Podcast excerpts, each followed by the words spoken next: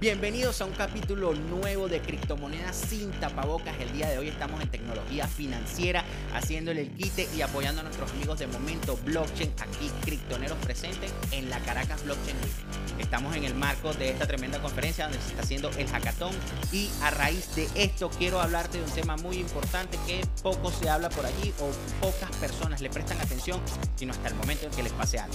Hablaremos sobre seguridad seguridad de usuario, seguridad informática, qué pasa por allí, cuáles son los ataques eh, que puedes recibir y aparte de eso, cómo puedes mitigar los riesgos. Que si quieres escuchar de esto y mucho más sobre seguridad, quédate que ya vamos a comenzar.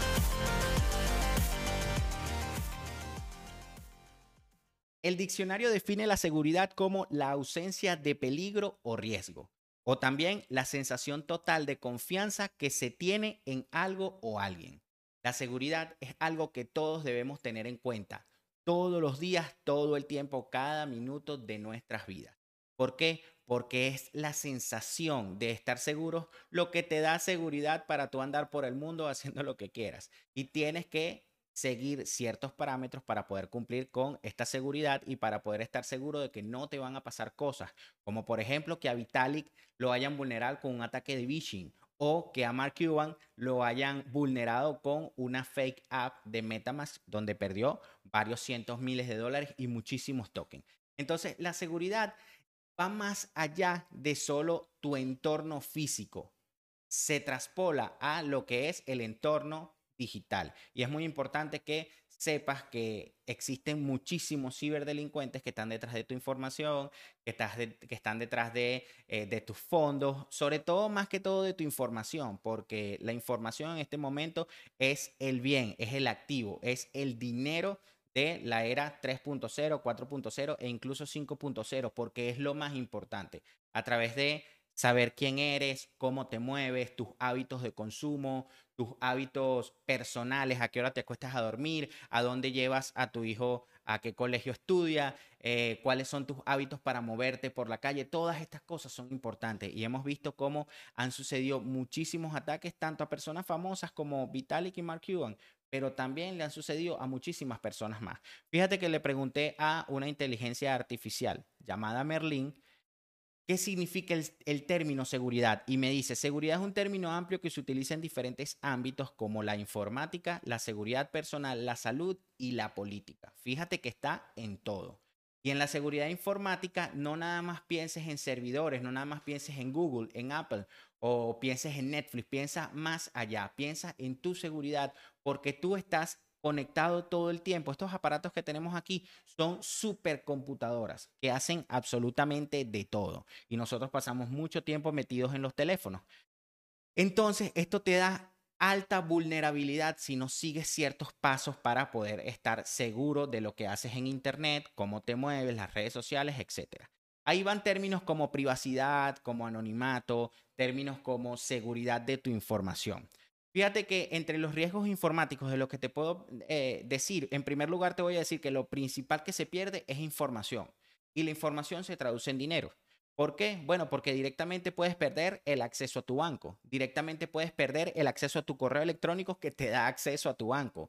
Si estás en el mundo de las criptomonedas, así como yo, así como muchos, puedes perder el acceso a tus billeteras, puedes perder tus llaves privadas pueden ser cargadas en, otras, en otros dispositivos y extraer todos los fondos. El robo de identidad es una de las cosas que sucede y sucede mucho en el mundo, más de lo que las personas creen. Y esto no es más que alguien, alguien malicioso va a tomar el control de alguna de las posesiones que tú tienes en cuanto a los datos para hacerse pasar por ti en frente de cualquier otra persona o institución. ¿Cómo se hace esto? A través de varias técnicas como el phishing, el phishing, el smashing, que ya te voy a decir eh, cómo funcionan. ¿Ok? Entonces, el robo de identidad eh, es una de las cosas en las que se sufre mucho. Pérdida de fondos, robo de carteras informáticas, no nada más de carteras de criptomonedas, sino también carteras eh, donde tú tienes tus fondos, por ejemplo, en los accesos de, en los accesos del banco, en los accesos donde tienes pues tu información financiera, donde tienes tu dinero guardado, básicamente tienes que cuidar cómo te conectas a Internet, tienes que cuidar cómo eh, te conectas a todos estos bancos, si usas VPN o no usas VPN, en fin. Varias cosas de las que son las amenazas en Internet, te puedo decir que están los troyanos, los gusanos, que básicamente son programas que se instalan en tu dispositivo y te pueden robarte la información, te pueden secuestrar el hardware pueden utilizar tu dispositivo, tu hardware para minar criptomonedas. Eso se llama cryptojacking. Y lo más importante, y es lo que te vengo a hablar aquí, es de la ingeniería social. La ingeniería social ocurre en varios niveles y a través de, eh, de varias formas. En primer lugar, el atacante lo que va a hacer es averiguar algo de tu vida. Y como tu vida está pública en Internet, pública en las redes sociales, pública en Facebook, pública en Instagram, pública en varios sitios, entonces este personaje lo único que tiene que hacer es revisar tus redes sociales. Y para ellos hacer esto, ellos hacen un estudio y determinan si atacarte es conveniente para ellos o no. Para ellos es conveniente atacar prácticamente a cualquier persona que haga vida en las redes sociales. Entonces, una vez que tienen un poco de información tuya, proceden a hacer algo como el phishing, que básicamente es que te mandan un correo electrónico con un enlace falso al cual tú le vas a dar clic y eso te va a llevar a entrar en, algún, en alguna página de tu banco, en alguna página de tus redes sociales o el clic que le des te va a decir, eh, por favor, inicia nuevamente sesión en tu correo electrónico y eso va a hacer que tú de manera eh, pues no estás pendiente en realidad de lo que estás haciendo, entres en ese link, ingreses tu información, el link te va a decir que perdió la conexión o lo que sea, pero en realidad lo que sucedió es algo que se llama man in the middle. Es un ataque informático donde la persona maliciosa crea una página web falsa y esta página web se sitúa entre tu dispositivo y el servidor del servicio al que quieres ingresar. En este caso puede ser el banco o el correo electrónico. Una vez allí, Tú colocas tus datos y esos datos van directo a un servidor o a una base de datos del atacante. Y este atacante ya tiene el acceso a tu, a tu correo electrónico. Y a partir de allí, bueno, puede decirle al banco que olvidaste la contraseña, a Facebook que olvidaste la contraseña, puedes solicitar segundos factores de autenticación a través del correo electrónico y tú vas a perder acceso. He visto mucha gente cómo ha perdido acceso, por ejemplo, a Uphold y ha perdido miles de dólares. Puedo eh, decirte eh, que a mí me han intentado atacar muchísimo. Aquí te voy a dejar varios ejemplos para que veas por aquí, por aquí, de correos que todos los días recibo de Metamask, de Trust Wallet, de mis bancos acá en Venezuela, de bancos que nunca he tenido, de Bank of America, por ejemplo. Sigo recibiendo estos correos electrónicos de phishing donde tratan de robar mi información. El siguiente es de algo que sufrió eh, Vitalik que se llama phishing. Básicamente es tratan de robar tu información utilizando a la empresa que te presta el servicio. ¿Cómo funciona esto? Fácil, rápido, sencillo. El atacante, por ejemplo, yo llamo a, eh, a la empresa de telefonía, que fue lo que le sucedió a Vitalik, llamo a la empresa de telefonía para recuperar los datos de mi cuenta porque quiero cambiar mi número telefónico de tarjeta SIM, por ejemplo. ¿Ok? Porque el teléfono se me perdió, porque la tarjeta SIM se dañó, por lo que sea. Y yo le doy datos al operador para hacer pensar a esta persona que me está atendiendo que yo soy el dueño real del servicio, el dueño de, por ejemplo, de la línea telefónica. Entonces, en ese momento, el operador, convencido de que el atacante sí soy yo, con unos datos mínimos, por ejemplo, si yo soy una cara visible, si yo soy una cara conocida, la gente pues va a saber que yo me llamo Alexis y que de repente vivo en, una ciudad de Caracas y así sucesivamente. Entonces estos datos son suministrados por el atacante a la empresa y la empresa procede a hacer el, requerimiento. Esto fue lo que le pasó a Vitalik.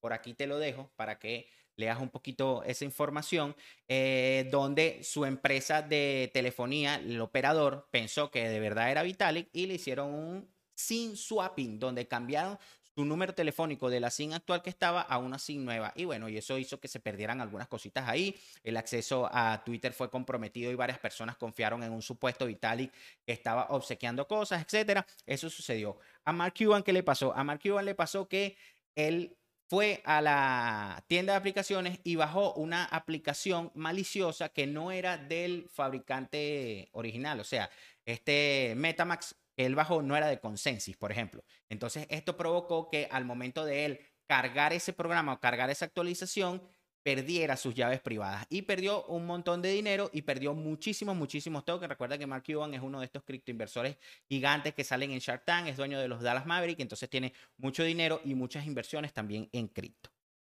¿Cómo te puedes proteger de estas cosas?